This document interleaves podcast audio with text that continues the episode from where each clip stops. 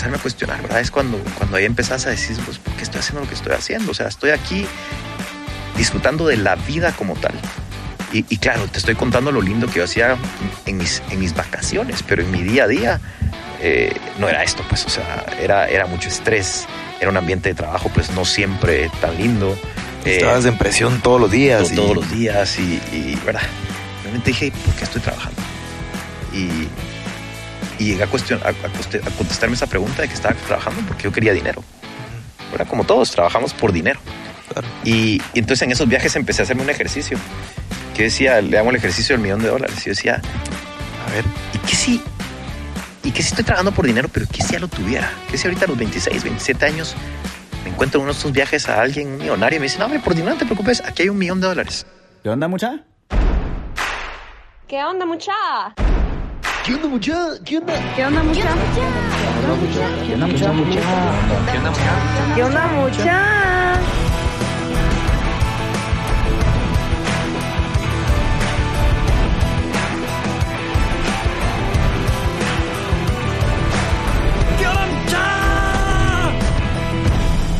onda muchachos? ¿Cómo están? Espero que estén muy bien. Mi nombre es Jorge Delio y suelo ser la persona que te recuerda que aún no sos ni la mitad de lo que vas a llegar a ser. Así que bienvenido una vez más a ¿Qué mucha podcast? Comenzamos.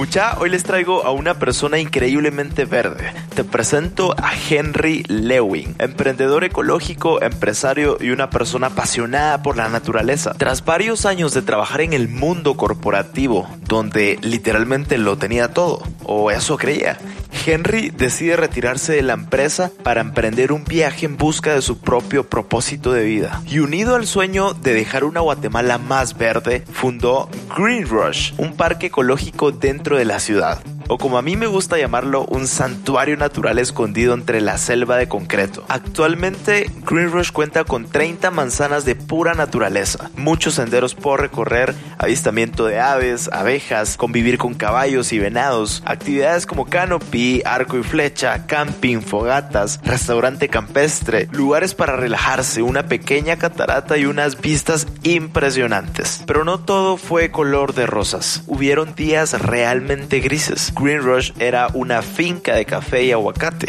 La tierra se encontraba totalmente devastada, erosionada y con una clara degradación de los suelos orgánicos. No existía toda la flora y fauna que hay ahora. En noviembre del 2007, sin luz, sin agua y sin drenajes, Henry decidió innovar en turismo ecológico sostenible y tras siete años de mucho esfuerzo en recuperar la naturaleza, hoy se puede barranquear como en los viejos tiempos, hacer fogatas, acampar o disfrutar la vista desde el canopy. Y es así como Henry junto a su equipo reconectaron de nuevo a las personas con la naturaleza. Cada año se pueden apreciar la recuperación de los suelos, la vegetación y hasta la fauna también comenzó a regresar al parque más de 50 especies de aves, dos especies de ardillas, conejos, comadrejas, arigüeyas, puercoespines, armadillos y una gran variedad de insectos y reptiles. Convierten a Green Rush en un verdadero santuario natural. Estuvimos conversando acerca de todo el camino que ha recorrido a lo largo de su vida como emprendedor y qué lo llevó a tomar decisiones tan importantes como renunciar a un trabajo tradicional e ir por sus sueños. También hablamos de cómo fue que le hizo para recuperar un santuario natural que estaba perdido entre la ciudad. Pero bueno,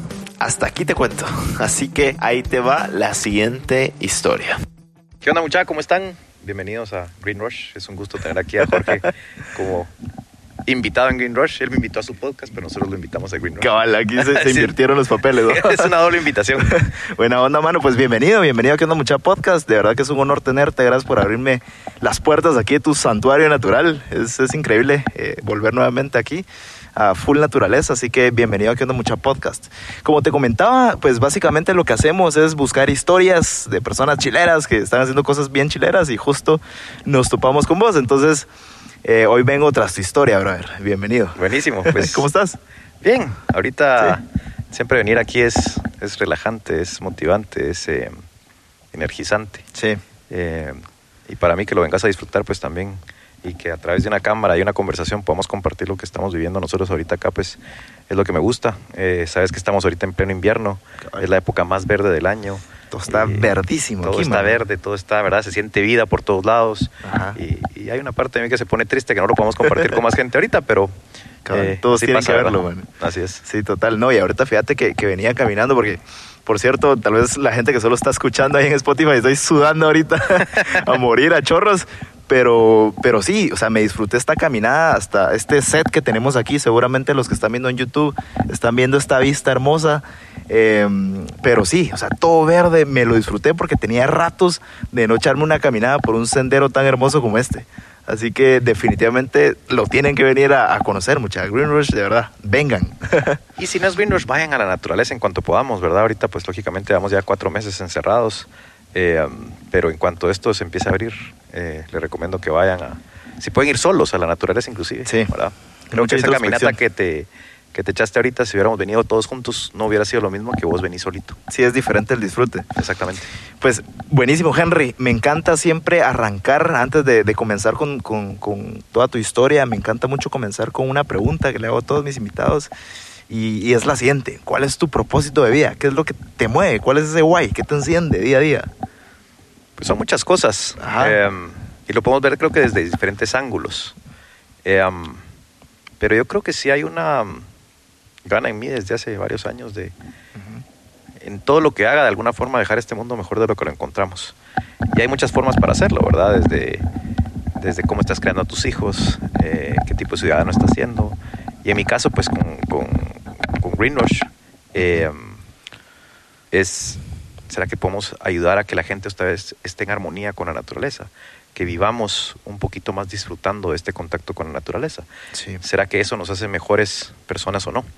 Entonces, resumiendo, pues eh, eso quisiera yo, de alguna forma, pues en todo lo que haga, aquí está mi esposa al lado, ¿verdad? Eh, incluir, ¿verdad? De alguna forma eh, a la mayor cantidad de personas a que se acerquen a estos ambientes. Qué chilero. Como conectar a la gente con la, con la naturaleza. Sí, y, y de una forma, a mí me pone feliz y triste cuando diga eso, porque digo, como seres humanos hemos llegado a un punto donde necesitamos a personas que nos ayuden a conectarnos otra vez con la naturaleza. Cuando nosotros somos el resultado de millones de años de evolución, somos el resultado de la naturaleza. Y ahora, Wow.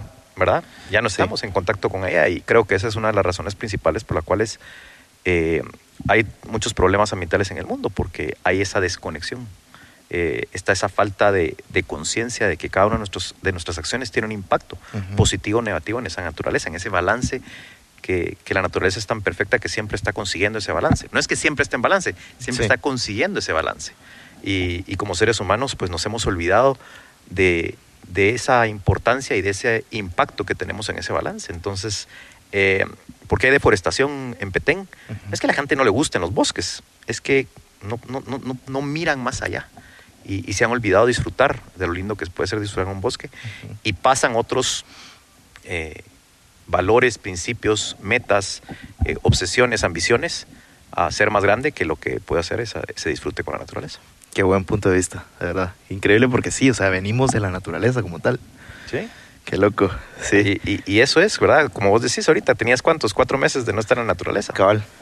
Sí. Y, y nosotros somos lo que somos porque pasamos, ¿verdad? Adaptándonos a esta naturaleza, al igual que el resto de animales. Ujú. Y, y a mí lo que me da un poquito, hablando de ese propósito que me preguntabas, yo llevo ahorita pues mucho, muchos años, pero ahorita especialmente en pandemia, decir, ¿cuál será el propósito? Hablemoslo un poquito más macro y después regresamos al micro. Más macro, ¿cuál será el propósito de la especie humana en este planeta? Si te tiro así de, de vuelta a vos esa pregunta. ¿cuál, cuál debería de ser? Ahorita me ¿verdad? agarraste así en shock. ¿Verdad? Porque vos siempre pensás como en el, como en el, en micro. en el individuo. ¿verdad? Pero si pensamos como especie, o sea, creo que tenemos todos los avances tecnológicos, medicinales, eh, cuánta gente, la- cuánto estamos viviendo antes, ¿verdad? Vivíamos, no sé, 30 años, ahora ya vivimos 75, creo que es el promedio. La tecnología, cuántos avances han tenido, ya fuimos a la- al espacio y no hemos podido aprender a vivir en armonía con todo nuestro entorno en este planeta. Y, y- y te, lo, te hago la referencia aquí que estamos en la naturaleza. En esta naturaleza, en este ecosistema, todo tiene una razón de ser. Desde cada ave que está ahí volando, cada ardilla, cada insecto, cada plaga que viene, tiene una razón de ser. Y como te digo, todo está consiguiendo un balance. Si yo te digo ahorita, ¿cuál será la- la- el propósito de, de la raza humana en este planeta? Y, y tenemos la capacidad inclusive de cuestionárnoslo. El resto de, de especies no lo hacen, viven por Sí. instinto y actúan por instinto. Nosotros tenemos la capacidad de cuestionarlo y de poder accionar en pro de eso. Y no lo hacemos. ¿verdad? No hay una, una conciencia colectiva. Y, y, y es lo que yo pasa, en algún momento empezaba a decir, Ajá. nunca voy a poder contestar cuál es el propósito del, del ser humano en la Claro. naturaleza, no me creo capaz de decirlo, pero empecemos por lo pequeño, ¿verdad? ¿Y qué pasaría si empezamos a encontrar a personas que puedan definir claramente cuál es ese propósito? Y más que ese propósito, yo creo que lo, lo resumo en algo que, o lo me la ha hecho esa pregunta de una forma diferente. ¿Cómo estás a- aprovechando tu vida para dejar este mundo mejor de lo que lo encontramos? Ah, Porque creo que últimamente todos queremos eso, Sí. ¿verdad? Dejar un, un legado, o sea, impactar, dejar tu huella. Exactamente. Y creo que, como te digo en mi caso, ¿verdad? Que si yo lo podría resumir en tres líneas es eso. Ayudar a más personas a conectarse y disfrutar de la naturaleza con, con el fin de que todos aprendamos a vivir más en armonía con ella. Y hay una segunda pregunta que yo hago después de esa, o me trato de hacer y después hacérselas a algunas personas que tengo la confianza de, de decírselos. Ajá. Si encontraste, ya puedes de- de- responder la primera pregunta de qué estás haciendo con tu vida para mejorar este mundo mejor de lo que lo encontramos. La segunda sería, si ahora tienes claro, ¿qué ayuda necesitas de los demás? Ok. Porque si tú tienes claro eso y, y estás diciendo, estoy queriendo hacer eso para dejar el mundo mejor de lo que lo encontramos, no estás dejando tu mundo, estás dejando el mundo y el mundo es de todos. Entonces, si es de todos, deberían de haber más que te quieren ayudar a cumplir ese propósito. Entonces, Pensar más de una forma colectiva. exactamente. ¿verdad? Creo que tenemos, ¿verdad? Todo para... Todas las especies de alguna forma trabajan colectivamente. eh, ¿verdad? Unos con otros, estén conscientes o no, ¿verdad? Por instinto. Y nosotros, ¿verdad? Porque muchas veces no lo hacemos. Qué buen, qué buen viaje ahorita. Muchas hermano, sí. Qué increíble, qué increíble comenzar así. Buenísimo, qué increíble conocer tu propósito. Porque, y me encanta siempre arrancar con esta pregunta porque así yo conozco la esencia de la persona y, puchis, mano, tu esencia es sumamente verde. me encanta. Mira, eh, antes de comenzar con, con tu historia, cómo comenzó Green Rush y, toda, tu, toda tu historia ahí, quisiera saber un cachito de tu infancia. Contame en dónde creciste, eh, con quiénes, qué jugabas de niño. Contame un cachito de tu infancia y luego arrancamos ahí. Vos nos llevas por el caminito de, de Claro. tu historia. Eh, um, cuando yo nací, cuando tenía ocho meses, mis Ajá. papás se pasaron a vivir a Carretera El Salvador. Ok. ¿Te imaginas hace 41 años cómo era Carretera El Salvador? O sea, ir a mi casa, a nosotros nos decían, en el colegio nos decían los montañeses, porque vivíamos en la montaña. Sí. O sea, Carretera El Salvador, mis papás se pasaron al primer condominio que había, el resto era fincas. Sí. Y, y yo me acuerdo muchas veces, mis cumpleaños eran, eh, mi papá me dejaba invitar a 10, eh, 12 amigos y, y hacíamos expediciones. Y nos íbamos a, lugares que ahorita ya no puedes entrar porque están Sí. lotificados, cercados, o ya no existe ese bosque o ese río. Y era así, ¿verdad? Me acuerdo amigos de, no sé, hemos de haber tenido 10, 12 años eh, pidiendo jalón de vuelta en, el, en, en pick-ups porque ya no podíamos caminar. Eh. Yo me acuerdo de varias veces que, que con mis papás hacíamos ese tipo de cosas. Puede que hayan sido solo unas cuantas veces, pero se marcaron mucho en mí. Eh, mis papás no eran mucho de animales ni de fincas. Eh. Nunca tuve un perro en mi casa. Todas, todas mis navidades. Yo, ¿Qué querés? Un perro, ¿verdad? Ese era el número uno, un perro. Para mi cumpleaños, ¿qué querés? Un perro. Nunca. Nunca se te nunca- cumplió. Nunca se me cumplió. Ta- también era mi meta un caballo. Era, era un caballo también, pero yo un caballo sí, ¿no? O sea, sí, no, eso no no lo pedía. Pero sí, sí. eh, eh, irónicamente, eh, mi mamá la otra vez me enseñó mi álbum. que antes- ahora no mucho, pero antes decían álbumes a los bebés. Y en, Cabal, o el típico cuadro con las caritas. ¿no? Así es, en un circulito. Y lo peor es que en la entrada, vamos, en la sala, ahí donde más se miraba, ahí estaba colgado el pinche cuadro. Pues en ese álbum, cuando yo cumplí un año, ¿verdad? Cuando ay, Henry cumplió un año, ¿cuáles son los juguetes favoritos de Henry? Y número uno dice, ¿verdad? Todo lo que tenga que ver con caballos, ¿verdad? Mi, mi, mi piñata los tres años que me acuerdo, la primera piñata Ajá. fue un caballo. Ya siempre me gustaban los animales, me acuerdo que jugaba con aquellos safaris, no sé si te acordás, Sí. ¿verdad? Y siempre estaba jugando yo. De hecho, me- tengo ganas, eh, lo voy a dejar claro, lo voy a dejar aquí, pero que lo voy a hacer algún día Plasmado, man. de que mi mamá todavía tiene esos, es- esos, ese juego safari en, en su casa. Y me acuerdo que habían cabañitas como, como camping, Ajá. eh, como glamping, digamos. Entonces yo jugaba, armaba eso, habían caballitos, habían perritos. Dice que yo siempre jugaba con G.I. Joe también, que Mm, tenía su perrito. clásico. Y eh, tenía un jeepito también. Y de alguna forma, pues eh, me encantaría venir y hacer como una sesión de fotos con esos juguetitos Ajá. en Green Rush, ¿verdad? Porque de alguna forma, pues Sí, es, Es es que te reviven otra vez a, Exacto. a ese momento. Ajá, entonces eh, muchos, muchos me dicen que si yo crecí en finca y, y no, ¿verdad? Crecí en una familia muy privilegiada, siento yo, ¿verdad? Donde nunca me faltó nada. Eh, tuve la oportunidad de un colegio privado, de tener una buena educación, después a la universidad. eh, con todos los problemas que todas las familias tienen, Claro. ¿verdad? Pero, pero la verdad que muy privilegiado. Y, mm, y no sé, yo creo que, que algo que aprendí en mi casa es, es mucho de, de esa empatía, ¿verdad? Eso de respetar a los demás siempre, en todo momento. Y creo que ese respeto pues ahora se traduce mucho a la naturaleza, ¿verdad? Porque la empatía muchas veces se entiende ponerte en los zapatos de los demás, pero para mí es, es solo pensar en el, en el impacto de tus acciones. Y eso impacta también en la naturaleza. Entonces hay que ser como dice esta frase de que, que el aleteo de una mariposa en el otro lado del mundo produce un huracán, no sé. Así es, y es así tan es. cierto. O sea, a veces una acción nos parece tan pequeña, pero tiene un impacto. De, de hecho hay una película que se llama The Butterfly Effect. Ajá. Ajá. Sí. Sí.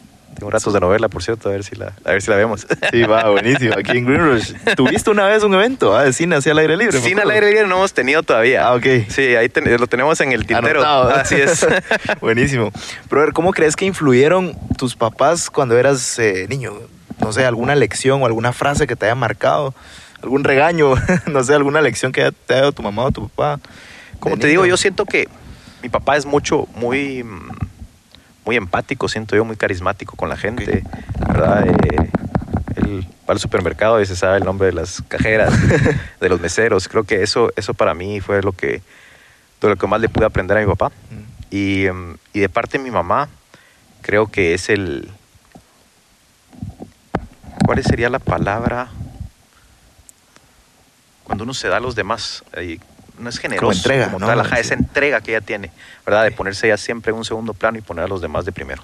Y ella creo que tiene la capacidad de encontrar eh, su propia felicidad y su propio gozo en, en hacer que otras personas estén felices y gozando.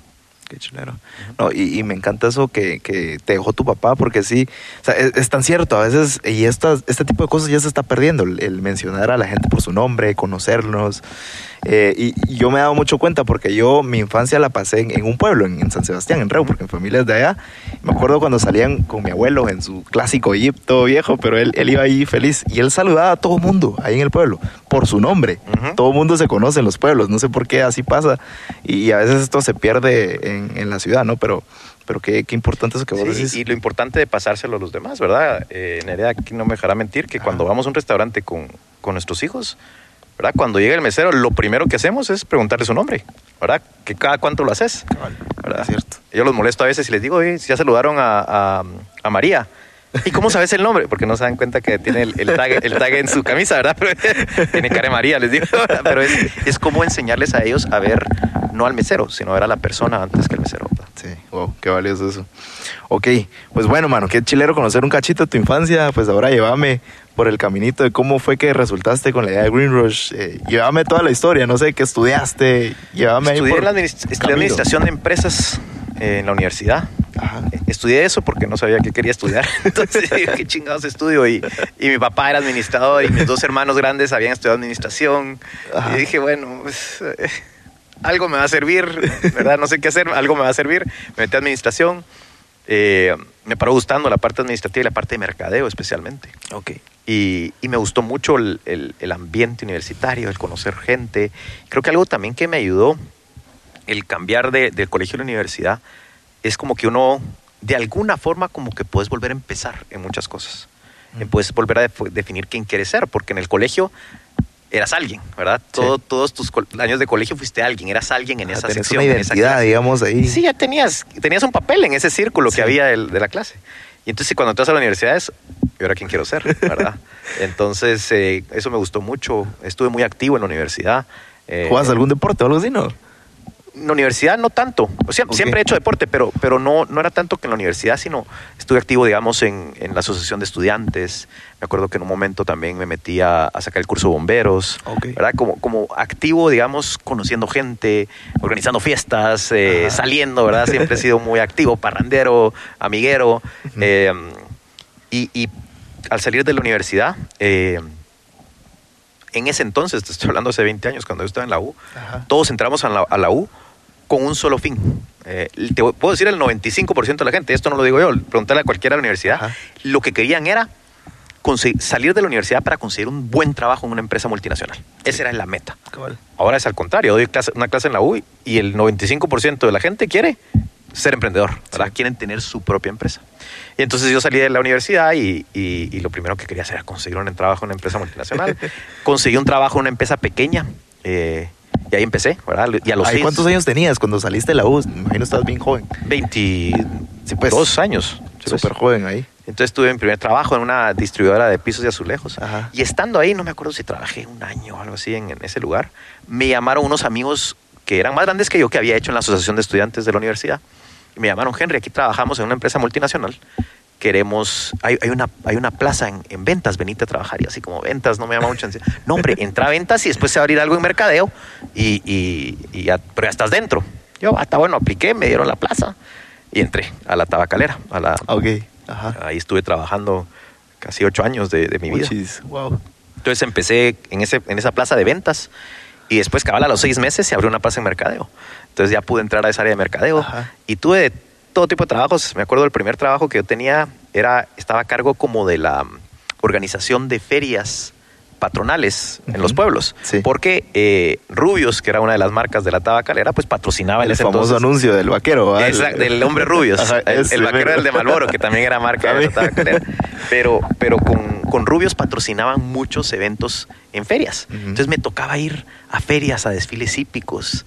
A, A la madre, Y yo era feliz, ¿verdad? Porque aparte, como eras el patrocinador, te trataban como rey. Ajá. Yo me acuerdo, siempre tenía caballo para Comías a desfilar. morir. Sí, Y ahí se te cumplieron los caballos. Cabal, pues por lo menos desfilaba en, en, mi- en- los pueblos por todo Guatemala, eh, ¿verdad? Viendo jaripeos y... Antes, antes de esa experiencia, ¿viajabas mucho al interior en Guate? No, ¿O no, casi no. nada. ¿sí? No, casi no. Eh, y, y eso fue Increíble. Ahí empecé a conocer un poquito de Guate y todos los pueblos. Y entonces seguí creciendo. Después ya estaba a cargo no solo de las ferias, sino también de toda la negociación con bares y restaurantes, porque ahí era con Malboro muchas veces negociaba, ¿verdad? Con bares, disco- discotecas, tener imagen de la, de la marca ahí. Entonces me tocaba negociar. Eh, me tocaba ir a parrandear, ¿verdad? De martes a sábado. Era un- es un trabajo duro, pero alguien lo tenía que hacer. Me tenía Y- que sacrificar. Sí, sí. Hey, por cierto, acabo de abrir una comunidad en Patreon para que estemos más cerca que nunca. Te presento la tribu más chilera de todas, la tribu Mucha. Una comunidad donde sabemos que aún no somos ni la mitad de lo que llegaremos a ser. Y por eso quiero darte acceso a mis ideas, aprendizajes de mentores y estrategias que utilizo yo para mis proyectos. Contenido exclusivo que no vas a encontrar en ninguna de mis otras plataformas. Hice esta comunidad porque quiero sacar tu mejor versión y para que formes parte de esta tribu tan chilera. Una tribu que busca un aprendizaje constante y crecer todos juntos cada día más. Y lo que me mueve es impactar tu vida de forma positiva y divertida. Y esto lo haré con mucho contenido de valor. Si quieres saber cómo entrar, date una vuelta por la página tribumucha.com. Repito, tribumucha.com. Pero bueno, sigamos con el episodio y nos vemos dentro de la tribu. Órale. Sí, una época ahí que, no sé, mi mamá sí, a ver, pues, pensaba, no, sin, sin nada de haber pensado, no, pensaba que yo estaba en drogas, porque me decía, o sea, ¿cómo va a ser que regresas a las 3 de la mañana y te levantas a las 7 de la mañana y te vas a trabajar? Es el trabajo. Pero es, sí, pero es uno joven ahí, aguantaba lo que fuera y, y alegrísimo. Después, eh, ya era yo, me asignaron como el gerente de marca Rubios para Guatemala. Entonces ahí, para que sepas, no sé si sabías, pero Rubios es una marca que solo existe en Guatemala. Wow. Ajá, no es como Malboro que está en todo el mundo, ¿verdad? Sino Rubios solo existe en Guatemala. Y toda la campaña siempre fue muy nacionalista, ¿verdad? El hombre Rubios y siempre con paisajes de Guate y todo. Entonces para mí era, Eso no, no sabía, qué interesante. sí, era, para mí era el, el- ese mes del año donde ya teníamos todo el, el- la campaña que queríamos hacer, qué fotos queríamos ir a tomar, era ir a buscar qué lugares, qué locaciones vamos a ir a, a conseguir en Guatemala para tomar esas fotos. Entonces era un mes donde te pasabas buscando las locaciones, después ya traías a los modelos a, a hacer esas fotos. Entonces conocí no solo los clásicos lugares turísticos de Guatemala, sino lugares recónditos que íbamos a buscar, ajá, un puente medio Ajá. artesanal para tomar una foto. eh, y ahí fue, ¿verdad? ¿Te imaginas? Y siempre las fotos, como vos sabés, son o al atardecer, al amanecer. Entonces era Ajá. siempre estar expuesto a la naturaleza de nuestra Guate. Eh, y ahí estuve, ¿verdad? Mucho Te tiempo. llenaste de cultura, te empapaste de Guate, pues. Te- me empapé de Guate que- de una forma que nunca la había visto, ¿verdad? Eh, um, tocaba a veces también hacíamos promociones y nos llevábamos a ganadores a Tikal, a Petén. Y ahí vas vos. Claro, claro, tenía que asegurarme que todo estuviera bien. Después, eh, pues seguir siendo, ya era el gerente de mercadeo para Guatemala. Y entonces ya tenía a cargo no solo Rubio, sino las otras marcas como Malboro, que es una marca pues mundial, eh, premium, digamos, y después habían marcas locales, más regionales, de más bajo, ¿verdad? Como bajo perfil. Había de todo. La verdad que me encantaba porque era, era muy dinámico el trabajo. Y después, pues en la multinacional, cuando vas creciendo, pues siempre llega, hay una aspiración siempre que es expatriarte, ¿verdad? Que cuando uno lo ¿Qué más? expatria- Llegas como un tope, ¿no? Exactamente, y en, y en las empresas multinacionales, ¿verdad? yo para crecer en mercadeo en Guatemala no había más, yo era el gerente de mercadeo. Entonces, pues surgió la oportunidad de que me fuera expatriado a Costa Rica, porque ahí estaba la, la- la central para Centroamérica, y, y- y entonces me, dieron el puesto de gerente de Malboro para Centroamérica, basado en Costa Rica. Entonces, eh, pues para mí fue eh, pues un sueño, ¿verdad? El poder vivir fuera de Guate. Eh, ¿Cuántos años tenías para ponernos en En contexto? ese entonces haber tenido 25 años. O sea, estás viviendo un- todo un sueño Sí. o sea, en, en las- en la escalera corporativa, Eh, digamos. Totalmente, y totalmente. joven. Y es que, para, no sé si sabes, pero cuando uno lo expatrian, te dan básicamente, me dan casa. O sea, te puedo enseñar fotos de mi apartamento en Costa Rica, era precioso.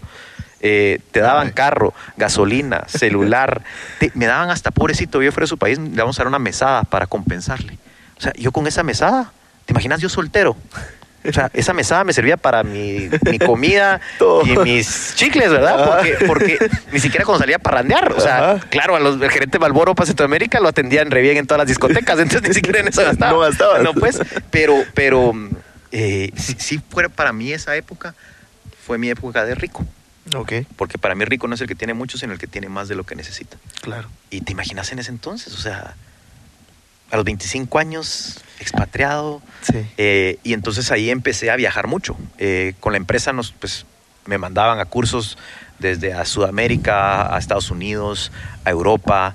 eh, me tocaba ir a, a la fábrica de Ferrari, tuve la oportunidad de ir un par de veces a cursos ahí. Manejaste Eh, uno, sí. Sí, había un, un- un- una, un como una pista donde era todo específico. Ay, te- tengo mi casco ahí con mi nombre. Sí, era una locura. O sea, era mi época de rico, de verdad. Eh, me tocó, mm, había- hacíamos promociones de llevar a gente al, al Grand Prix, a los Grand Prix. Eh, me tocó, el último que fui fue en, en Monza, en el último que corrió Schumacher, el último, el último que ganó Schumacher. Yo Sí. estuve ahí, Wow. ¿verdad? Con unos ganadores de Centroamérica. eh, ¿verdad? Entonces, viviendo. Era un sueño. Era un sueño, pues, era. Sí. Eh, luego, entonces, eh, en ese entonces, ¿te imaginas qué, qué hace un patojo de 25 años con plata? Eh, con otros cuates que están así haciendo plata, ¿qué crees que empezamos a hacer como cuates?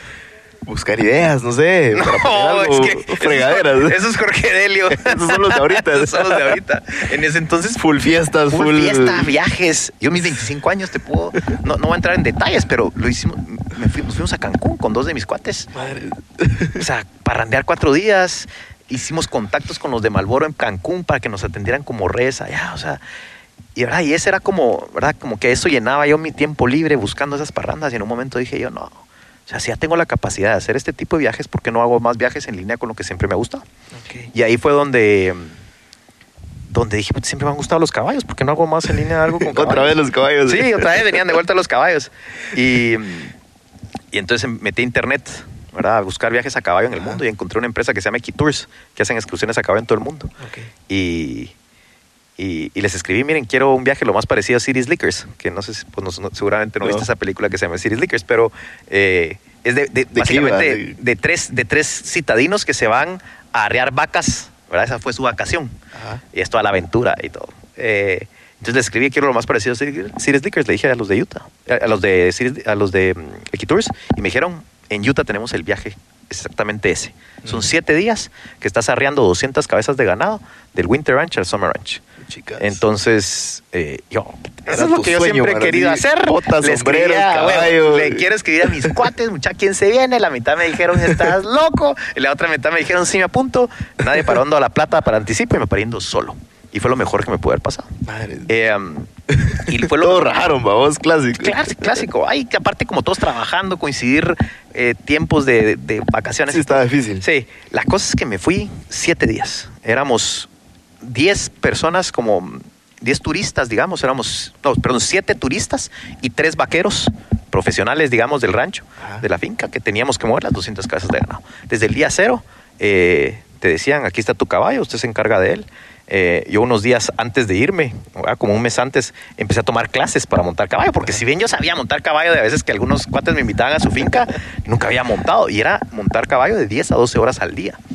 Te preguntaban en el cuento si eras, tenías que ser intermedio, un, un montador intermedio. Y Yo era más principiante que la palabra, pero dije yo sí soy intermedio y fui. Eh, te- Otro día te cuento las historias de cuando, cuando aprendí a montar y los clavos que tuve ahí para montar. Pero ya cuando me fui allá, ya sabía bien cómo montar, cómo pararte, la, la importancia de la postura, de cómo estar bien sentado. Y me fue nítido. 10 a 12 horas al día montando a caballo. ¿Y, y cómo, cómo es conectar con tu caballo? Porque, o sea, pasas tanto tiempo con él que no sé, hasta nombre le pones, me imagino. Entonces, se llamaba Bobby, ya, ya tenía nombre. Por supuesto que me acuerdo de Bobby. Ajá.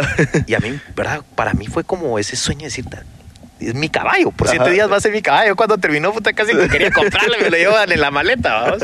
Y en un momento hice tanto bonding, cuando almorzábamos, pues solo juntábamos a las vacas y pues algunos tenían que amarrar a su caballo. Yo a Bobby solo lo dejaba libre. Cuando ya miraba que estaba muy lejos, solo... Y se regresaba Bobby rápido. nada, eh. Consentía con... y, y, y, y 10 a 12 horas salía a caballo. No sé si te imaginas vos qué es montar y arrear vacas. No sé si lo has hecho No, alguna vez. nunca lo he- nunca Pero no es la como que vas, que vas así galopando y Full todo. adrenalina, me imagino. No, Nada. no. O sea, si hay adrenalina de vez en cuando que una vaca se va y la vas a traer. Pero eso pasa cada dos horas. Pues el resto vas caminando. A la paso de vaca, ¿verdad? De 10 a 12 horas al día, metido en el Bryce National Park, un lugar precioso. Ajá. Y no es como que vas con gente al lado, casi siempre agarras una parte del ganado y cada quien agarra una parte del ganado y así vamos todos. Aislado, casi que. Entonces te vas, si, si lo miras en retrospectiva, me pasé de 10 a 12 horas al día sentado en un caballo en la naturaleza. ¿Platicando con quién? Conmigo, vamos. Claro. Y entonces creo que para mí fue tan importante ese viaje en mi vida porque fue la primera vez que tuve la oportunidad de estar solo en un lugar fuera de mi zona de confort, fuera de todo. eh, eh, y preguntándome, haciéndome las preguntas que tal vez tenía ratos de no hacer, ¿verdad? ¿Por qué estoy trabajando? ¿Qué son esas metas? ¿Por qué hago lo Eh, que hago? ¿Por qué hago lo que hago? ¿Será que me gusta de verdad todo lo que, me- lo que estoy haciendo? Y me encantó estar solo. Tanto me gustó que, que estos de Keytour siempre me mandaban los, su newsletter, ¿verdad? De, de, de- de qué excursiones tenían en todo el mundo. Ajá. Y en una de esas me mandan una que decía Safari a caballo en África.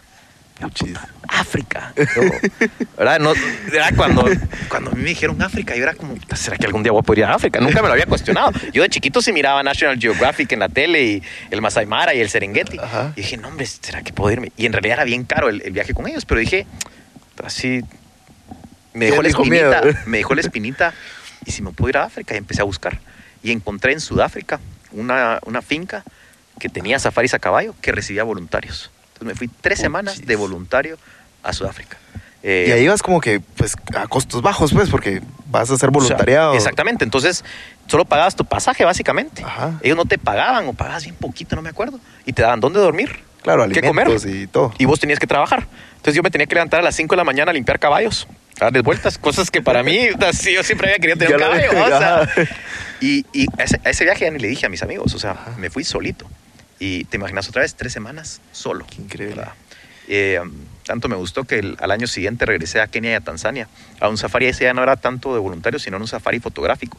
Era un buzón, 25 personas, acampábamos todos los días en un parque diferente en África, Wow. en Kenia y en Tanzania. Mano, ¿cómo es estar en África? O sea, llévame a ese, a ese momento, estar ahí, que Ah, se te siente. las fotos, a ver si te las mando Va. ahí para que las Ajá. puedas compartir algunas. Fijo. Para mí era, era una mezcla de todo, porque era estar solo.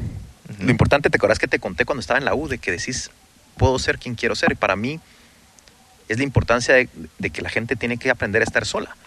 No sé si preguntarle a tu gente, a tus cuates, Sí.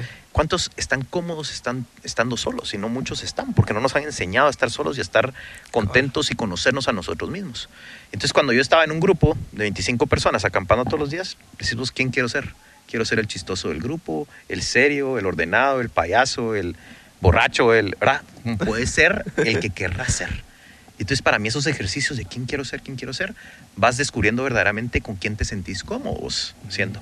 Y eso para mí, eso, agregale que estás en África, para mí es como el... Ahí sentís que ahí fue donde empezó la vida, ¿verdad? Como Qué que loco. todo es así como...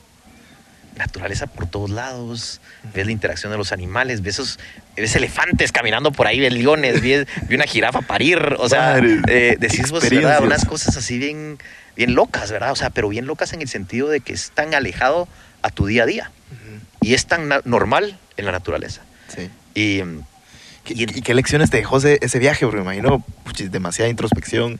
totalmente, había, hay varias ¿Qué te lecciones. llevaste? Una puntual, te voy a decir, me, me, me choqueó mucho llegar a África y ver que los problemas sociales que existen en África son los mismos que tenemos acá. O sea, la misma discriminación, especialmente en Sudáfrica, que no sé si sabes, pero el apartheid estuvo hasta, el- creo que los 90, estuvo todavía el apartheid, ¿verdad? que, Ujú. que separaban a los blancos de los negros. Y entonces se siente mucho ese... Esa ese- tensión, no sé. Ajá, esa tensión. eh, muchas veces mirabas al- al- a la gente de color allá, a los negros, y, y- y como que no te miran a los ojos, ¿verdad? Como que, ¿verdad? Sentís esa como que ellos se sienten inferiores. eh, una cosa bien, bien chocante. Y yo decía, no puedo creer que me vine hasta el otro lado del mundo. Y es lo mismo que sentís muchas veces acá con, Sí. ¿verdad? con nuestras propias Correcto. relaciones sociales, ¿verdad? Y para mí eso fue una cosa choqueante.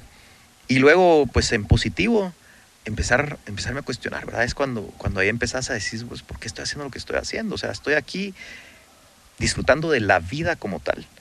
Y, y claro, te estoy contando lo lindo que yo hacía en mis, en mis vacaciones, pero en mi día a día eh, no era esto, pues, o sea, era, era mucho estrés, era un ambiente de trabajo, pues, no siempre tan lindo. eh, Estabas en presión todos los días. y- todos los días y, y, ¿verdad? Y momento dije, ¿por qué estoy trabajando? Y, y llegué a, cuestion- a- a contestarme esa pregunta de que estaba trabajando porque yo quería dinero, ¿verdad? Como todos, trabajamos por dinero. Claro. Y, y entonces en esos viajes empecé a hacerme un ejercicio que decía, le hago el ejercicio del millón de dólares. Y yo decía, A ver. ¿y qué si, y qué si estoy trabajando por dinero, pero qué si ya lo tuviera? ¿Qué si ahorita a los 26, 27 años me encuentro en uno de estos viajes a alguien, un millonario, y me dice, no, hombre, por dinero no te preocupes, aquí hay un millón de dólares. ¿Qué haría yo con ese millón de dólares en este momento? Y si te lo pregunto a vos, seguro tenés un montón de cosas en la cabeza de qué harías con un millón de dólares. Pero yo le metí un componente a esa pregunta y era, ¿qué haría con ese millón de dólares para ser más feliz? Wow. ¿Por qué? Porque entonces las primeras cosas que, que decís es, ah, me compro una casa. Ya te conté el apartamento que tenía en Costa Rica, era precioso, en la mera zona de Costa Rica. No era mío, me lo alquilaba la empresa. Y decías, con de dólares que lo compraría. ¿Qué tanto más feliz me haría de que estuviera mi nombre ese apartamento? Igual estoy viviendo ahí. Eh, carro, lo mismo, o sea, yo no tenía un carro, no- era un carro del año, no era mío, pero era la empresa. Eh, tanto más feliz hubiera sido que estuviera mi nombre. O si tuviera un Ferrari parqueado ahí abajo, o sea, un poquito más feliz hubiera sido. Pero ¿qué tanto más feliz voy a ser teniendo un Ferrari? ¿Por cuánto tiempo?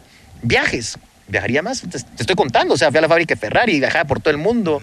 eh, y no era millonario, no tenía un millón de dólares. Entonces, ¿qué haría? ¿Qué chingados haría con millón de dólares para ser más feliz? Y me pasé años, no, te, no estoy mintiendo, años Con esa pregunta. sin poder contestar esa pregunta. Wow. ¿Qué chingados haría? O sea, en, en el estilo de vida que estoy teniendo, me millón de dólares, ¿qué haría?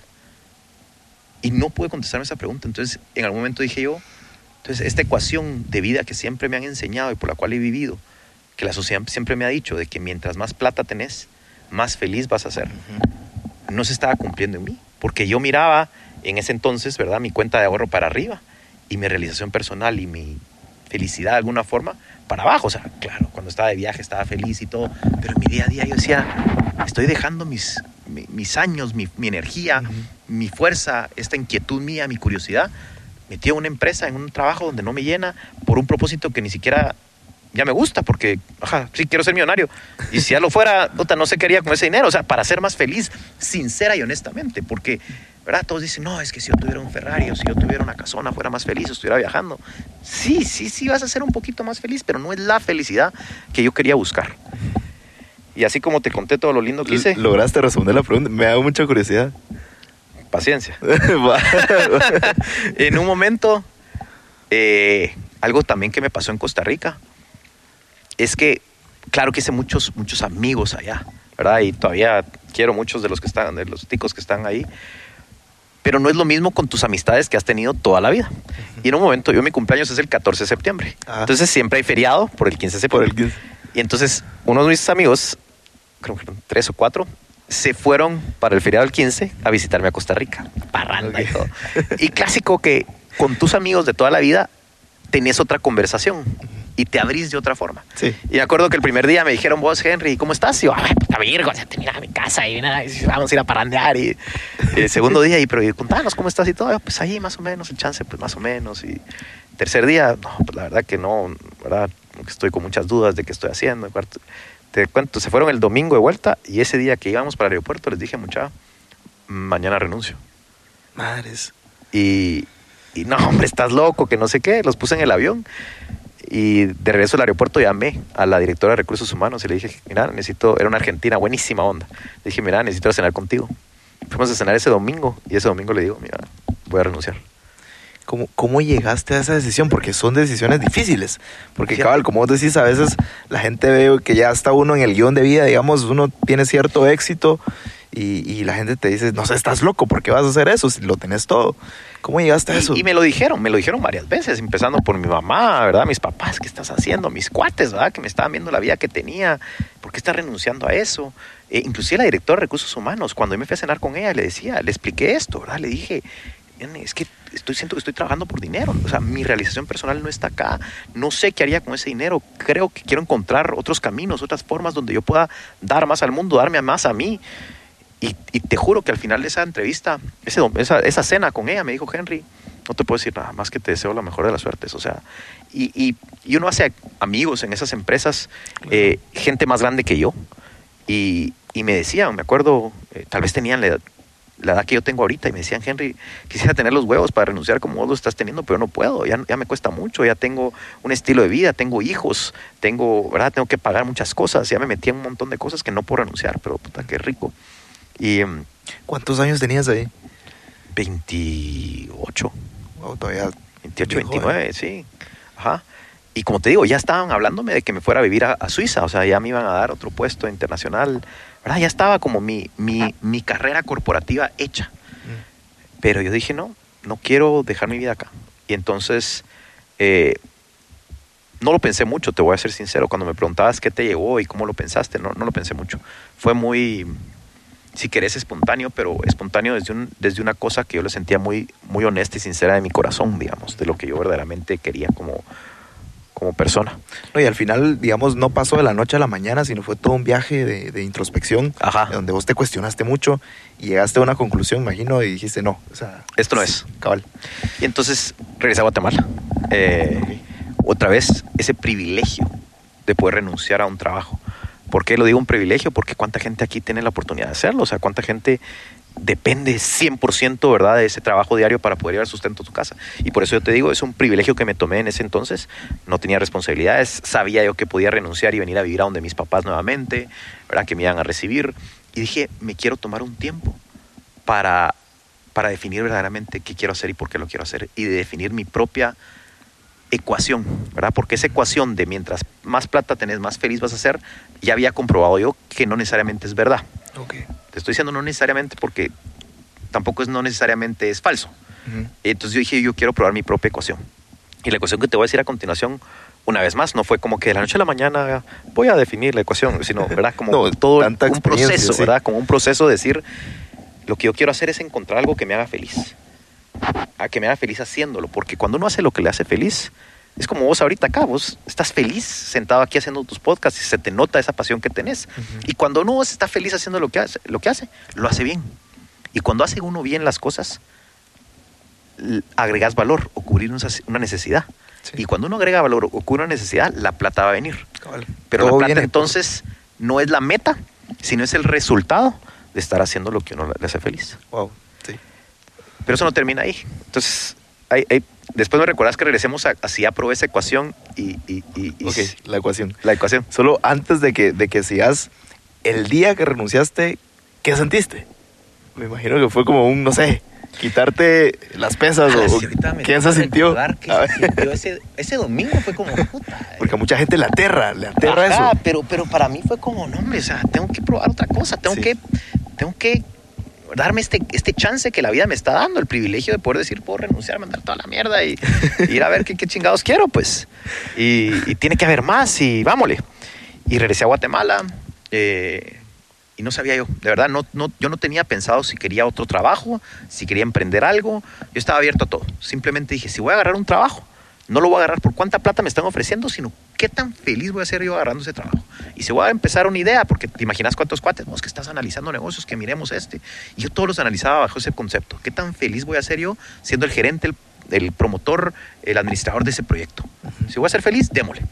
Y así empecé varios y tuve varios negocios y eh, cabe, cabe mencionar también que me metí a varios negocios eh, que tal vez no me hacían tan feliz, pero también necesitaba plata, ¿verdad? Y, y creo que es, es válido también, ¿verdad?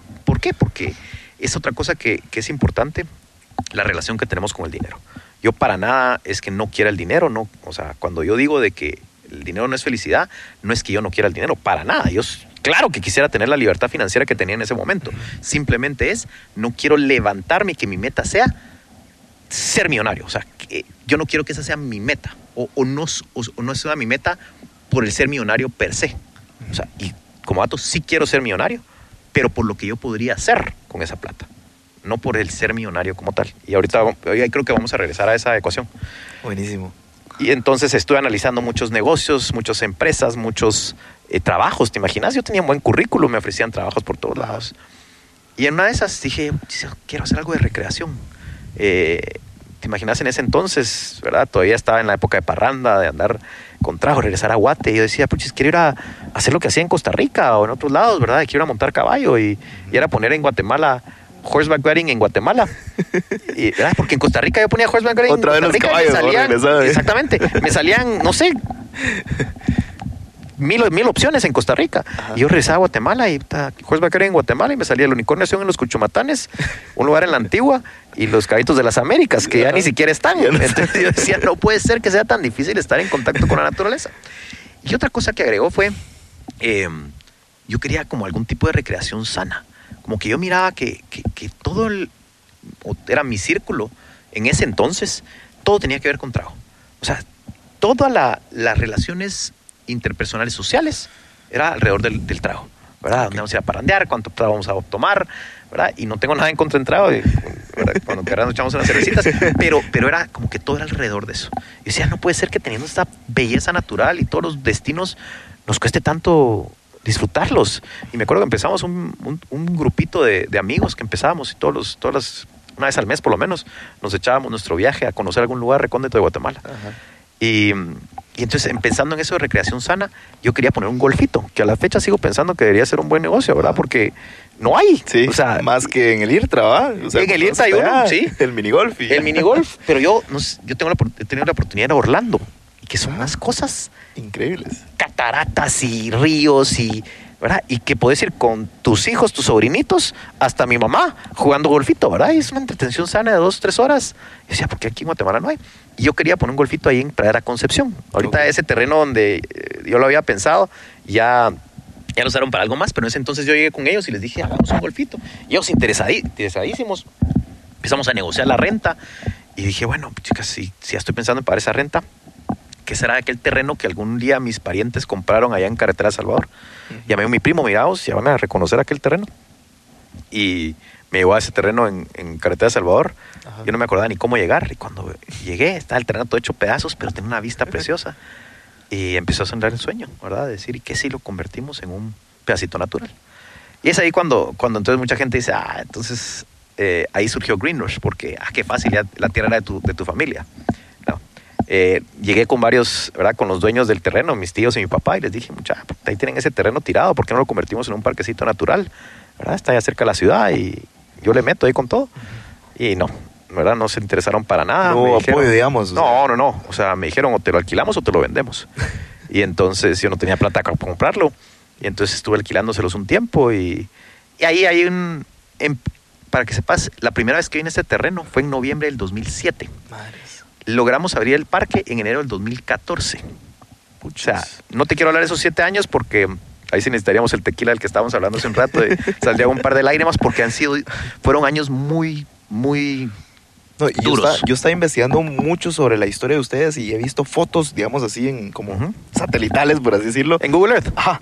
Cómo, cómo se veía antes y a lo que es ahorita súper verde. Totalmente. wow. Sí, Pero porque eso era no una... pasa de la noche a la mañana. No, Pues. pues, o sea, han sido 10, 12 años de dejar que la naturaleza se vaya regenerando, porque era una finca de café y aguacate. Aquí, todavía este árbol ahí es aguacate, aguacate. Todavía era la parte de café y era todo, estaba erosionado, no podías ni caminar acá. En estas épocas hubiéramos tenido una, una suela de lodo de este tamaño, Wow. porque el lodo es, es tierra suelta con agua. Y en cambio ahora ya no hay tierra suelta, ¿viste? Mira, ¿cuánto lodo Sí, tenés? casi ¿Verdad? Y, y, ¿Y por qué? Porque ya la tierra en todas las laderas hay, hay vegetación, ya la tierra está agarrada, y entonces ya no hay tierra suelta y por ende hay bien poco lodo. Sí. Y entonces, pues esos siete años pues fueron empezar y pensar y, y mi mamá me acuerdo me decía, Henry, ya no sigas invirtiendo en ese terreno, en cualquier momento van a vender ese terreno y te vas a quedar con nada, te vas a quedar con tu línea de canopy, tus tres venaditos y tus dos caballos y qué vas a hacer con ellos, pues. Y, y- y yo, no, hombre, yo tienen que salir, tienen que salir. De hecho, yo recibía a gente interesados en comprar el terreno que mis tíos vendían, ven- me, me mandaban y yo les enseñaba el terreno para ver si lo querían comprar, imagínate. Y vos así cruzando Y los dedos y con la lagrimita. Y bueno, eh, que aquí espantan, viera. que- Sí. Para que no compraran, ¿no? La cosa es que en enero del 2014 logramos abrir. Ajá. Cabe mencionar que yo, cuando conocí el terreno, también había conocido a Nerea, ¿verdad? Y, entonces empezamos los dos proyectos juntos, el proyecto de Casarte y el proyecto de Greenrush. Y, y es bien duro, ¿verdad? Porque eh, mi, mi mamá en un momento también me decía, gente, no seas irresponsable. O sea, ya viene tu primer hijo y vos no tenés ni un ingreso, ¿verdad? ¿Y, y- qué estás haciendo?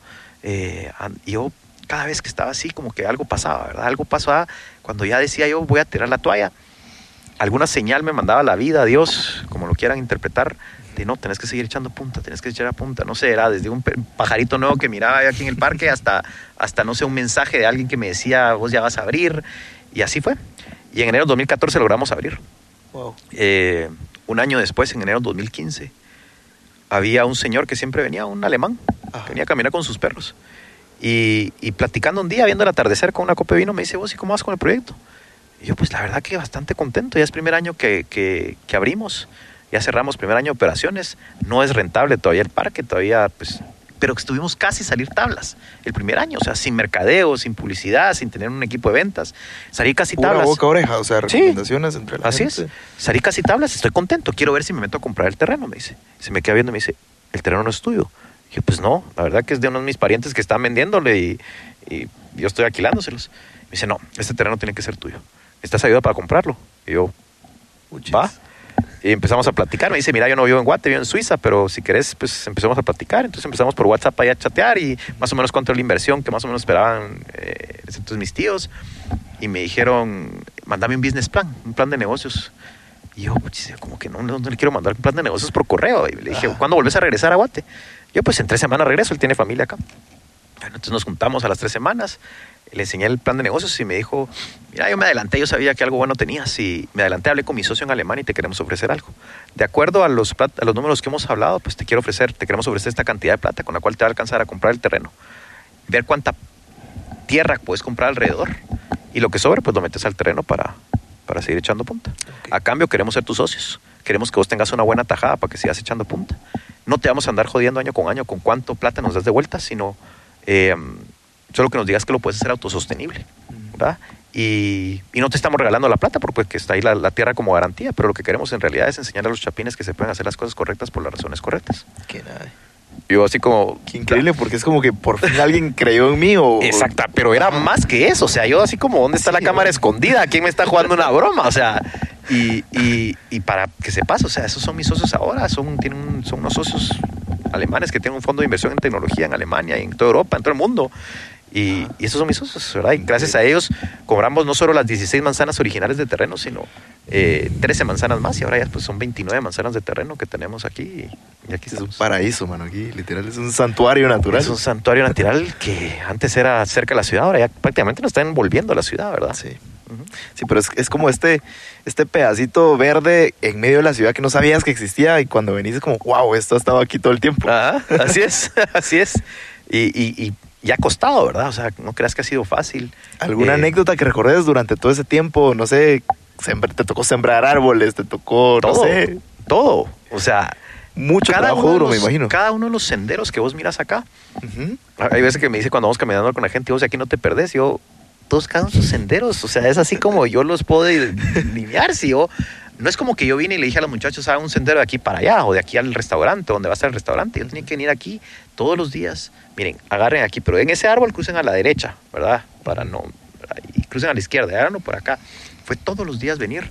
Y, y como te digo, fue bien duro. No, había, no habían ingresos por mucho tiempo. Eh, no te imaginas cuántas veces me invitaban a dar charlas o existen pláticas como la que estoy ahorita teniendo con vos. Y yo de- me acuerdo que yo decía, aquí estoy hablando del sueño y de qué lindo lo que estás haciendo.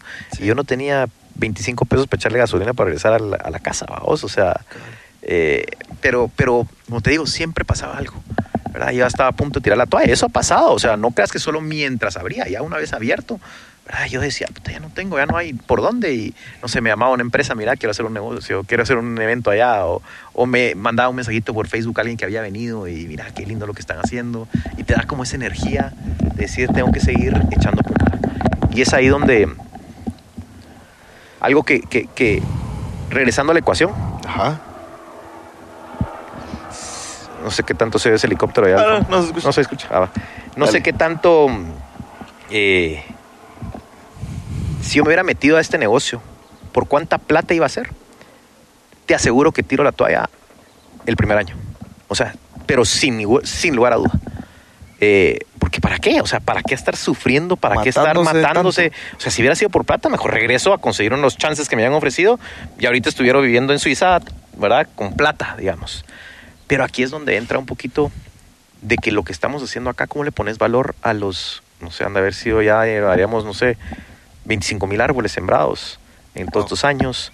Eh, ¿Cuántas no aves valor, viven pues. acá? ¿Cuántas, ¿Cuántos ardillas viven ahora acá? Hemos visto comadrejas, hemos visto huellas de mapache, ajá, esas cámaras Cámara trampa que ahora Ajá. tenemos, ¿verdad? Y van a ver el video que vamos a subir ahorita con 10 especies llegaron a una, a una penca de bananos en un día. Pues, o sea, decís vos, ¿cómo le pones valor a eso? Y es ahí cuando, cuando entra un valor más allá del dinero de, de hacer algo más grande que vos. Y, y como te digo, o sea, vos entras al parque y no es como que, ay, sí, ahí está la foto de Henry, el fundador, ¿verdad? O sea, a mí no, no, no es eso, ¿verdad? Es, es el encontrar valor en, en cosas que el dinero no te puede dar, eh, pero sí te puede dar, no sé, la, la cara de mis hijos cuando vienen acá, o de un visitante, o un mensajito en Facebook de decir, pues chicas, esto es esa colectividad que estábamos hablando antes, ¿verdad? El dejar este mundo un poquito mejor de lo que lo encontramos. Y regresando a esa ecuación, ¿verdad? Que te acordás que era encontrar algo que te haga feliz. Si lo haces feliz, lo haces bien. Si lo haces bien, agregas valor o cubrir esa necesidad. Y al cubrir una necesidad una, o agregar valor, la plata viene. Ajá. Y si me preguntas si la plata ha venido, pues tal vez sí, fíjate. Eh, solo con estos alemanes, o sea, ¿verdad? Que vinieron a invertir tanto acá. Y ahora lo que ha cambiado es que en esa ecuación original, como que esa plata, si bien no era la meta, era el resultado, ¿verdad? Así lo habíamos visto. Pero ahora ya no lo miro ni siquiera ni como meta ni como resultado. Sino esa plata sirve para poder seguir haciendo más de lo que estoy haciendo y poder hacerlo mejor. Entonces ya lo ves entonces ni como meta ni como resultado, sino como una herramienta para hacer más de eso. Cabal, solo es un vehículo al final de cuentas. Exactamente. increíble. Entonces, si me preguntas ahorita si, si me encuentro en uno de esos viajes a alguien que me dio un millón de dólares, ahora sí ya sé qué hacer. ¿verdad? O ¿Qué, sea, qué harías? Pues, pues, o sea, solo aquí, ¿verdad? O seguir sea, tu propósito al final. Claro, o sea, poder felicidad. adquirir un par de tierras que tengo alrededor que quisiera adquirir, ¿verdad? Para poderlas seguir preservando, poder, no te estoy diciendo que quisiera hacer cosas extravagantes acá, es solo tener un poquito mejor las cosas, poder seguir mejorando, poder vender esa experiencia, pero no vender en el sentido que te quiero que me pagues algo, sino el poderte ofrecer a vos, Jorge, que vengas acá, poderte guiar, poder estar aquí en el día a día atendiendo gente, para eso usar el millón de dólares, para, para hacer más de lo que estoy haciendo y hacerlo mejor. Eh, Increíble. Qué genial. A ver, eh, para la gente quizás ahorita le están dando ganas y, y curiosidad de qué es Green Rush, llevarnos a ese viaje, de qué se puede encontrar la gente acá, qué tanto hay, qué puede hacer acá, llevarlos a este viaje sonoro de Bueno, qué pues, es Green Rush y, y qué pueden Especialmente hacer. en esta época, ¿verdad? Invierno, de lluvia. ¿Qué pueden ir a encontrar acá? Pero todo el año es naturaleza. Eh, cuando, cuando a veces nos escriben mamás Ajá. y nos dicen, miren, en Green Rush hay algo para niños. Yo, sí, 29 manzanas de naturaleza. Todos o, sea, para- o sea, ¿qué más quieren? O sea, ¿te Aquí imaginas? todos nos volvemos niños. Sí, transportate cuando tenías 8 años. ¿Qué querés? Te, y te sueltan en 29 manzanas de, de naturaleza. Ajá. ¿Qué más querés, verdad? Pero, pero ya puntualmente hemos ido viendo qué actividades podemos incluir que siempre tengan varios componentes. El primero es que siempre estés en contacto con la naturaleza y el segundo es que no requer- requerrás experiencia previa para hacerlos, que las puedas disfrutar, como por ejemplo los senderos. O sea, ir a caminar los senderos no necesitas experiencia. Tenemos eh, un canopy de 350 metros, ¿verdad? que te metes y a los segundos ya estás viendo toda la vista, si está despejado, mirás, Ajá. mirás tres volcanes. El lago Tener los volcanes, todo aquí, la Ajá. vista increíble. Luego tenemos eh, caballos, tenemos ocho caballos en, en el parque, ¿verdad? Que puedes remontar eh, a, a un recorrido ahí de media No podía hora. faltar ¿va? los caballos. No podían faltar los caballos, ¿verdad? Empezamos con uno, ya tenemos ocho. Eh, um, ahí algún día espero que te vengas y, y- y te hacemos la demostración de los caballos, que es que me encanta a mí cómo, cómo a raíz de estar con caballos, pues cuando empezamos con los caballos yo dije, "Pucha, si voy a empezar a tener un caballo, mínimo tengo, ya sé cómo cuidarlos, pero voy a aprender también a cómo se doma un caballo. Y pues ahí tenemos una técnica ahí que, que descubrimos de Monty Roberts que domamos a los caballos toda esa base de confianza y respeto, no de violencia y agresión como comúnmente se hace. Entonces hacemos todo un show ahí de los caballos y todo. Eh, luego tenemos un santuario donde hay venados. Puedes entrar caminando a caballo a buscarlos. Lógicamente no nos gusta la idea de tener animales enjaulados, pero cuando empezamos con el proyecto nos acercamos con el CONAP, que es la parte del gobierno que se encarga de proteger la fauna y la flora del país, y les dijimos, miren, tenemos este terreno, este proyecto, ¿qué podemos hacer para ayudarles en su misión? Y nos dijeron, si pueden tener un foco de venados, un criadero de venados, pues siempre nos ayuda. Entonces dijimos, si vamos a una jaula de venados, lo menos que podemos hacerles es una jaula digna. Hicimos un santuario de cuatro manzanas. Originalmente metimos cuatro venados, un macho y tres hembras, y ya en febrero nació el número 11. Eh, luego tenemos áreas de descanso como esta, ¿verdad? Ajá. Tenemos áreas para acampar. Dex, ¿verdad? Son como... Sí, tenemos desde Dex hasta, ¿verdad? Donde te puedes sentar a disfrutar la vista, eh, las áreas para acampar. También tenemos un área de glamping, ¿verdad? Para aquellos que piensen que acampar es muy incómodo, tenemos un área de glamping, que glamping es acampar con glamour. ¿verdad? Entonces eh, son carpas fijas con camas adentro, baños privados, agua caliente. Tenemos un restaurante, tenemos áreas para hacer fogatas, tenemos un área donde en verano hacemos conciertos, ¿verdad? Con toda la vista atrás. Eh, tenemos un área para tirar con arco y flecha y con rifle de balines, ¿verdad? Para practicar la puntería ahí. Eh, en esta época también tenemos una catarata que puedes ir a buscar. y, um, y básicamente, Y la naturaleza, o sea, todo. O sea, 29 ruiditos de los de pajaritos, naturaleza. del aire fresco. así es. Es un y sueño. siempre tenemos natural. ideas de qué más cosas hacer, ¿verdad? Tenemos todas las partes de actividades de, de corporativas, ¿verdad? Que vienen equipos de trabajo, ¿verdad? Que nos dicen, mire, que queremos llegar allá a disfrutar. Entonces les organizamos todo un tipo de rally. eh, Como team en- building, así. Exacto, de team building. Eh, en diciembre tenemos muchos convivios, ¿verdad? Muchas empresas que quieren salir del tradicional convivio que sea comer y tomar. Vienen acá a... Aquí les organizamos un rally, ¿verdad? Entonces los dividimos por grupos, mientras unos están tirando de canopy, los otros están buscando venado, los otros viendo la demostración de caballos, ¿verdad? Terminamos con un almuerzo, viendo el atardecer, ¿verdad? Sí, es Increíble. un poco. Que, que aquí es mágico, de verdad que la gente, si escuchó esto, seguramente está ahorita imaginándoselo todo. Así que definitivamente cuando ya se pueda, pues vamos a estar aquí. Y, y- y es la que los invito cuando vengan. Eh, hay, ve- hay veces, ¿verdad? Que nos, dic- nos dicen, es que ay, hay que caminar mucho. Sí, ¿verdad? Vengan, disfrútense caminar. Sí, de eso se trata. Y, y traten de ir viendo, especialmente en esta época que la vida está como por, la, por el agua rebosando, ¿verdad? De ir viendo cada pequeña cosita, ¿verdad? Desde lo grande, lo pequeño, el pequeño insecto, el, el hongo que está creciendo, ¿verdad? Todo tiene una razón de ser. Y, y si vienen con sus hijos, ¿verdad? Que, que les enseñen ese respeto de lo, por lo pequeño y lo grande. Qué increíble. Buenísimo, Henry. Paso a una serie de preguntas más concretas y, y va la siguiente. Eh, ¿Cuáles serían tres consejos que te hubiera gustado saber eh, en tus comienzos? ¿En los comienzos de qué? En tus comienzos como emprendedor. Como emprendedor, Ajá. como Greenwash. Ajá. Uy.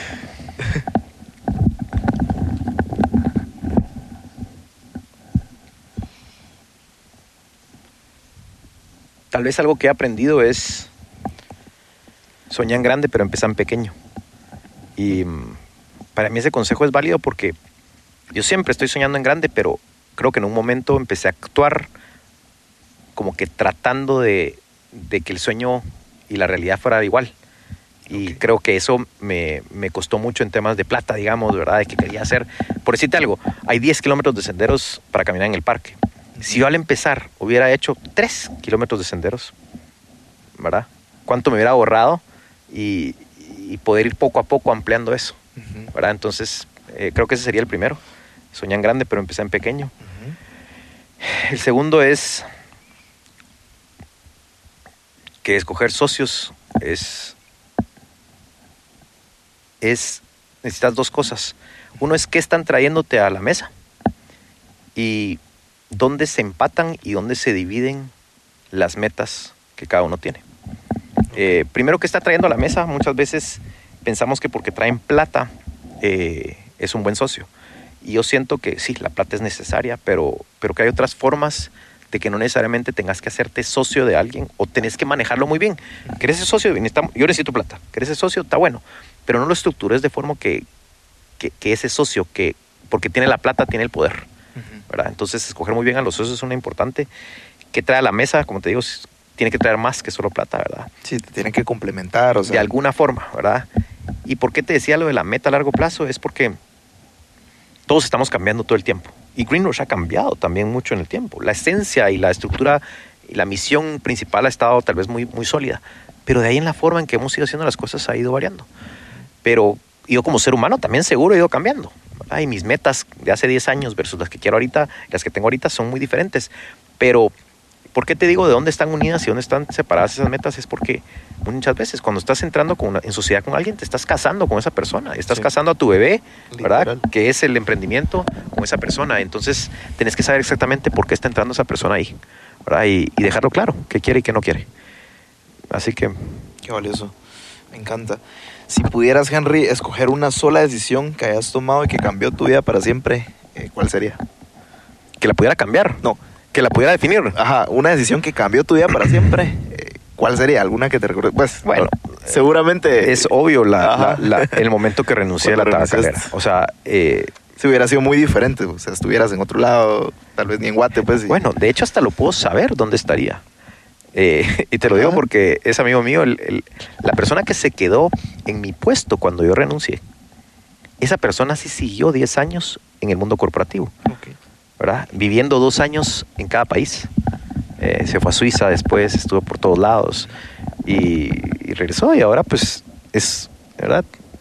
Está claro que era otro camino, ¿verdad? Claro. Cada quien tiene su camino y, y para mí eh, pues no estaría donde estoy sentado ahorita disfrutando las cosas que estoy disfrutando, eh, teniendo los problemas que estoy teniendo también. Hubieran sido, seguro tendría otros otro tipo de problemas y tendría tal vez otro tipo de, de satisfacciones, pero para mí esta satisfacción eh, um, la aprecio mucho, ¿verdad? Y agradezco mucho. Ay. ¿Qué pensamiento tenés que pocas personas comparten? No sé, algo, alguna forma de pensar, algún paradigma o algo que incomoda a la gente o que no muchos están de acuerdo. Fíjate que algo, no sé cómo va a sonar ahorita cuando te lo digo, pero por el tipo de persona que vos, que vos llamas a tus podcasts, creo que es fácil de que, de que te definan cuál es su propósito de vida y cómo están utilizando su vida. Bueno, no sé si es lo mismo. Te- te- antes de contestar esa pregunta, te puedo preguntar, de, de todos los, la gente que entrevistas cuando le preguntas su propósito de vida, ¿cuántos crees que es lo mismo a que están dejando este mundo mejor de lo que lo encontramos con su vida? No muchos. O sea, y a veces lo atan mucho a cosas materiales. Ajá. Cuando en realidad yo, yo siento que un propósito tiene que ser más grande que uno mismo. O sea, es como algo inalcanzable realmente. Ujú. Como lo que luchas todos los días, pero Pues entonces ahí te contesto la pregunta, ¿verdad? Solo para que me- lamentablemente me lo, me lo. Y te digo lamentable porque creo que cuando, cuando empezás a hablar del propósito y de cómo estás utilizando ese propósito para dejar este mundo mejor de lo que lo encontramos, cuesta mucho encontrar a gente así. Y ahí es cuando Sí. creo que le incomodas. Y cuesta mucho encontrar gente con quien platicar de esto. Así es. O sea, yo tengo contadas con, ¿verdad? Los dedos, ¿verdad? De una mano, eh, gente con la que he crecido que puedo hablar de este tipo de cosas, pues. Y vos decís, ¿por qué cuesta tanto hablarlo? No debería ser como lo primero que te levantás a decir, mano, ¿cómo estás, dej- o sea, ¿cómo estás aprovechando tu vida?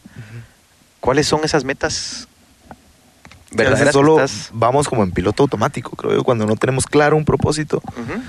Como Pero- dice esta frase, cuando uno no sabe hacia qué camino ir, todos los caminos parecen correctos Exactamente, o incorrectos. o incorrectos. Ajá, pero ese es ahí donde, donde te preguntaría, ¿verdad? O sea, si le metes después de la pregunta del propósito, ¿verdad? Como en, esa, en esas preguntas que vos siempre les haces a la gente, Ajá. no sé si es incomodarlos, ¿verdad? Pero después de que te dicen el propósito y decirles, y entonces, ¿cómo vas a aprovechar tu vida si logras cumplir ese propósito para dejar este mundo mejor de lo que lo encontramos? Porque entonces ahí ya los llegas a decir, no debería de ser eso. Y regresamos a tratar de contestar esa pregunta que nunca la vamos a contestar ni vos ni yo, Jorge, de decir cuál será el propósito y, y cómo el ser humano y la raza humana está dejando este mundo mejor de lo que lo encontramos. Sí. Entonces creo que por ahí va la cosa. Esa es la pregunta, man. Buenísimo. ¿Cuál ha sido el peor consejo que te han dado? ¿Alguno que recuerdes? El peor consejo que me han dado.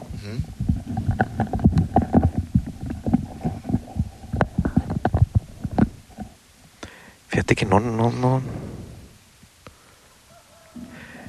Te, te voy, a, te voy a confesar algo. Ajá. Yo, yo creo, no, no sé cómo corroborarlo, pero creo que tengo una mente muy selectiva. Como que, eh, como que hay muchas cosas que no guardo.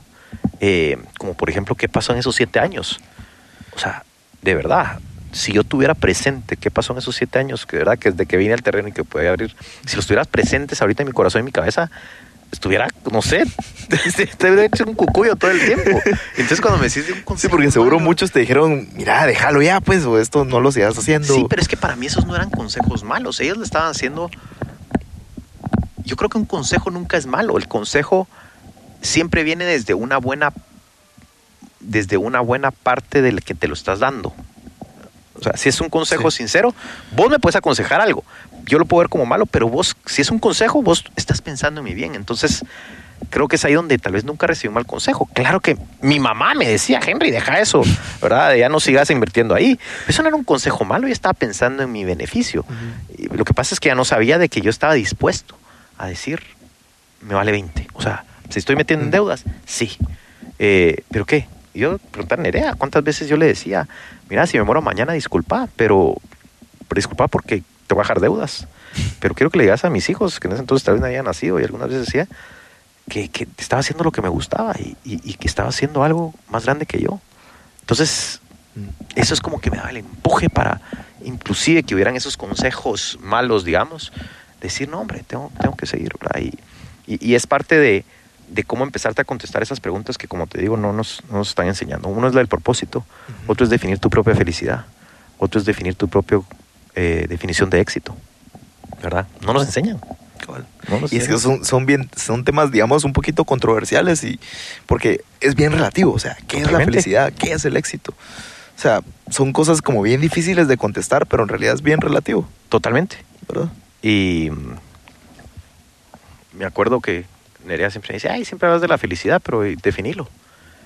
Y yo decía, creo que la felicidad para mí es un estado mental que me permita, per- per- que me permita disfrutar de los pequeños y grandes momentos que te da la vida.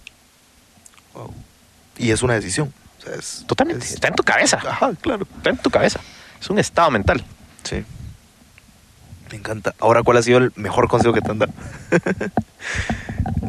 o, o alguno que nunca se te olvide. O sea, que siempre ya es, madre, es- me cambió la vida este consejo. Tendría que citar a mi amigo Víctor. Eh, Saludos a Víctor. Saludos a Víctor hasta, hasta Holanda, fíjate. Eh, Víctor siempre ha estado conmigo, digamos, como en algunas decisiones puntuales. Él es alguien que nunca he convivido mucho con él físicamente porque estuvimos en la universidad juntos, pero bueno, tenemos una historia larga ahí, Ajá. pero, pero siempre me ha acompañado en esas decisiones puntuales cuando tengo que negociar con socios y todo. Y, y, y creo que el consejo que siempre me daba es nunca, nunca eh, soltés participación en una empresa, ¿verdad? Eh, Mm.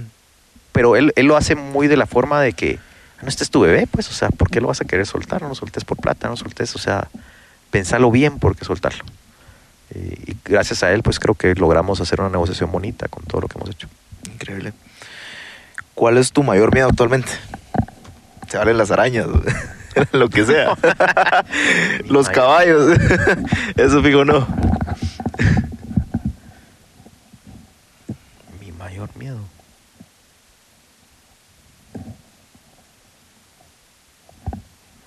Qué silencio, ¿ah? Cabal.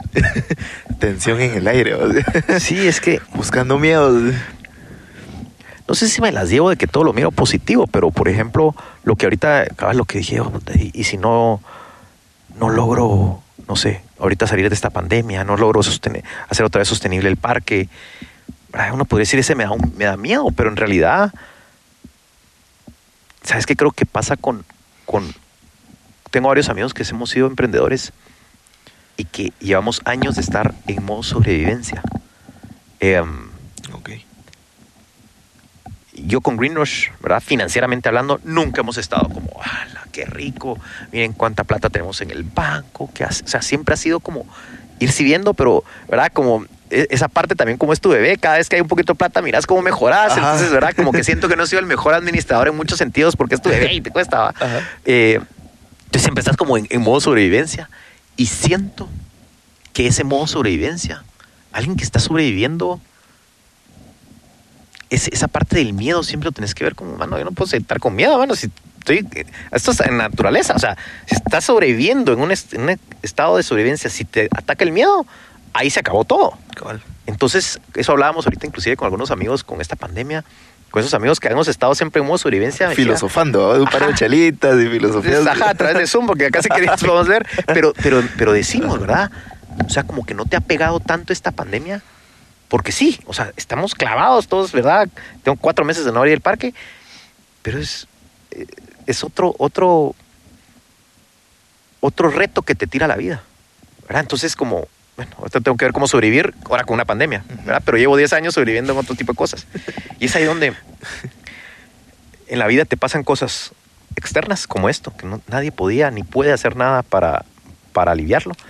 Y las otras son los, las cosas internas que te pasan, ¿verdad? Que, que todos los fracasos, ¿verdad? Que esto podría verse como un fracaso, como, un, como, como algo malo que vino a pasar externamente, como esto de la pandemia. ¿Cuántas cosas nos pasan como esos fracasos individuales, internos, que, que sí, nos, nos, nos hacen retroceder muchas veces, pero retroceder para agarrar la viada, pues sí, Sí. ¿y qué otro? Totalmente. Pues listo, mano. Terminamos aquí el podcast. Solo paso unas últimas preguntas de cierre y estamos en esta joya de episodio. Y va la siguiente que me encanta. Y es, imagínate, Henry, que tenés la oportunidad de tomarte un café por cinco minutos con el Henry de cuando tenía 15 años. ¿Qué le dirías?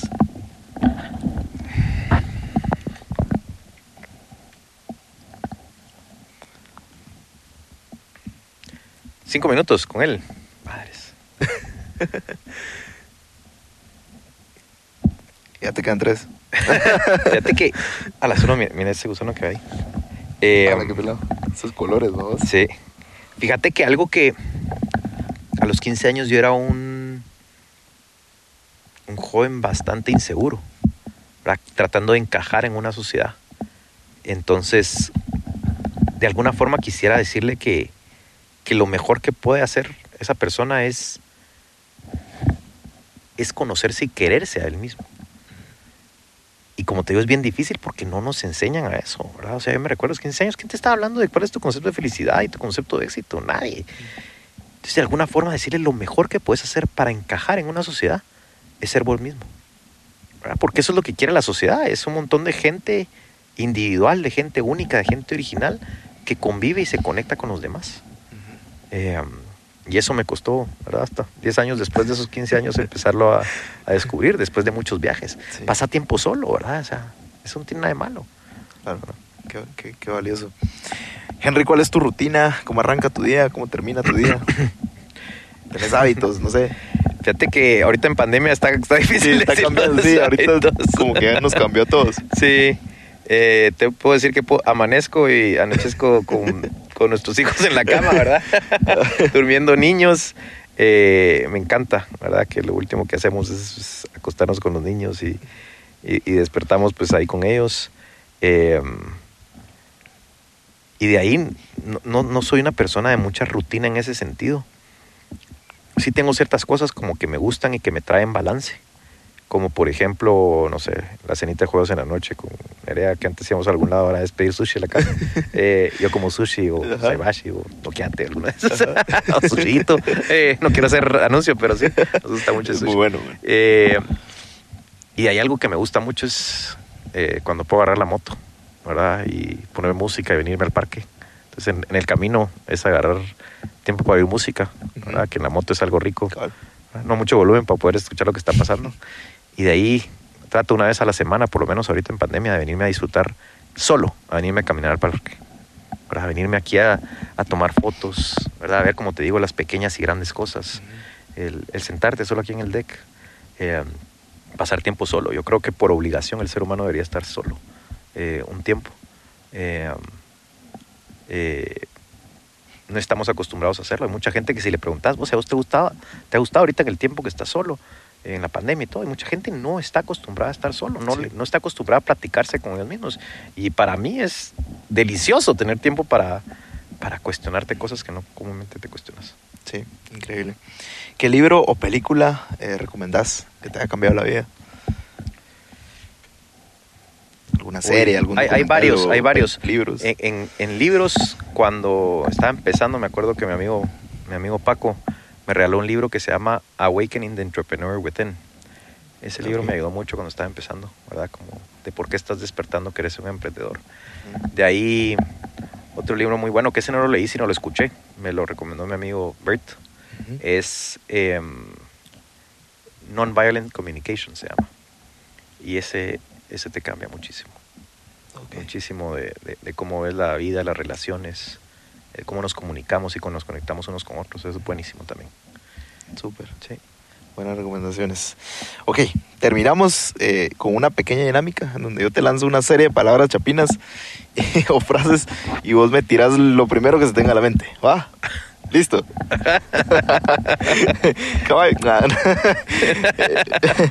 ¿Qué es lo primero que se te viene a la mente al escuchar la palabra eh, ¿qué te hago si lo encuentro? Mi mamá, Ese miedo, ¿vas? Barranquear. eh, mis amigos con chuchus, Leopold. Sí, un grupo de amigos que barranqueábamos cuando éramos más jóvenes. Colocho. Eh, mi hijo cuando era chiquito. Buenísimo. Pues listo, mano. Eh, te agradezco un montón. Increíble episodio, verdad. Eh, años y minutos. Qué increíble. Te agradezco un montón. Así que gracias, gracias. gracias por el contenido. A vos gracias y, y no sé, creo que, como te digo, yo sé que no, sos, no es primero que haces y se nota que has ido como encontrando el, el flow, ¿verdad? De cómo ir tirando las preguntas correctas y, y te agradezco, porque para mí, como te digo, trato de siempre venirme un tiempo solo a, a- a preguntarme. Muchas veces me pregunto esas cosas que vos me preguntaste y, a veces también se siente rico claras, exteriorizarlas, exteriorizarlas y, y eso, aunque no seamos amigos, pues eh, creo que hiciste lo que hacen muchas veces los amigos, que es Sí. eh, como hemos hablado con varios, no es que el amigo te diga un buen consejo o te diga qué hacer. Muchas veces lo que necesitas es a alguien que te inspire la confianza para poder exteriorizar lo que vos muchas veces estás pensando y sintiendo. Porque muchas veces las respuestas las tenés adentro. Sí. Y para mí eso hiciste vos ahorita conmigo. Gracias, man. Te agradezco. Sí, Eso te significa mucho. Éxitos en todo. Buenísimo. Muchas gracias a todos por escuchar y buena onda por quedarte hasta el final del episodio. Espero que te haya servido esta historia tanto como a mí y que te hayas llevado esas lecciones tan valiosas. Y como siempre, no sirve de nada si no pones en práctica lo que aprendiste. Henry, mi hermano, muchas gracias por tu tiempo, las lecciones y por compartirnos tu increíble historia. Buena onda, bro. Muchas veces creemos tenerlo todo. El trabajo soñado, el sueldo, la casa, el carro, todas esas cosas materiales que son preceptos ya instaurados que sí o sí tenemos que alcanzar a cierta edad. Pero realmente estoy feliz. ¿Cuál es mi propósito? ¿Qué es lo que realmente disfruto hacer? Y como dijo Henry, ¿qué haríamos si el día de mañana tuviéramos un millón de dólares? Y la respuesta es tan simple como hacer más de lo que ya disfrutábamos hacer. Pero antes del dinero ya disfrutaba haciéndolo. Esas cosas son solo un medio. Pero bueno, hasta aquí el episodio de hoy. Me encantaría saber qué tal te pareció esta historia, así que échate una story con algo que hayas aprendido o alguna frase que te haya gustado. Me etiquetas arroba Jorge Delio y conectamos, ¿va? Te mando un fuerte abrazo donde quiera que estés. Nos vemos en el siguiente episodio y gracias por regalarme un cachito de tu tiempo. Que no se te olvide, aún no sos ni la mitad de lo que vas a llegar a ser. Órale.